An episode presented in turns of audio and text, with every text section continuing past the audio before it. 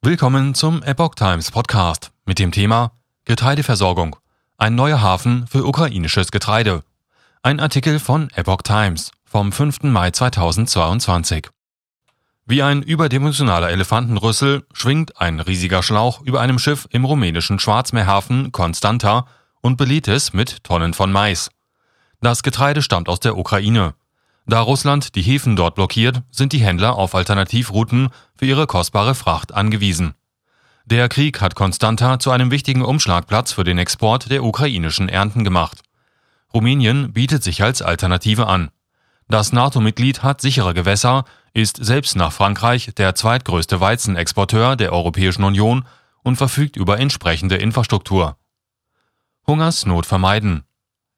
Wir müssen sicherstellen, dass das ukrainische Getreide ohne Verzögerung auf die Tische der Verbraucher gelangt, um die Gefahr einer Hungersnot zu vermeiden, sagt Viorel Peinait. Als Geschäftsführer des Unternehmens Comvex organisiert er die Verladung von Getreide im Hafen von Constanta. Wir hoffen, das Tempo zu steigern, denn wir müssen unsere ukrainischen Nachbarn so gut wie möglich helfen, sagt er. Vor dem russischen Einmarsch exportierte die Ukraine monatlich 4,5 Millionen Tonnen landwirtschaftlicher Erzeugnisse über ihre Häfen, 12 Prozent des weltweiten Weizens, 15 Prozent des Mais und 50 Prozent des Sonnenblumenöls. Doch die Häfen werden nun von Russland blockiert.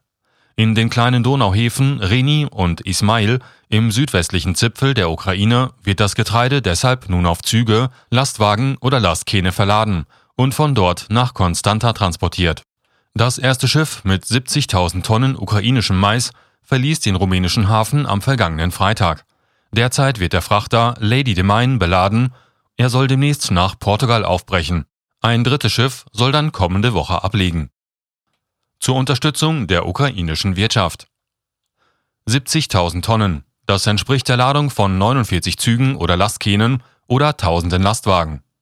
Unser Ziel ist es, die Waren so schnell wie möglich zu verschiffen und damit die ukrainische Wirtschaft zu unterstützen, sagt Hafendirektor Florian Godea in seinem Büro mit einem atemberaubenden Blick über die Anlage. Der Krieg in der Ukraine ist eine Herausforderung, aber auch eine Chance, sagt er.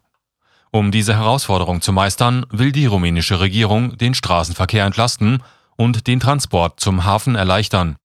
Bis Ende des Jahres sollen 95 Eisenbahnstrecken aus der Zeit des Kommunismus instand gesetzt werden, die seit Jahren durch hunderte rostiger Waggons blockiert sind.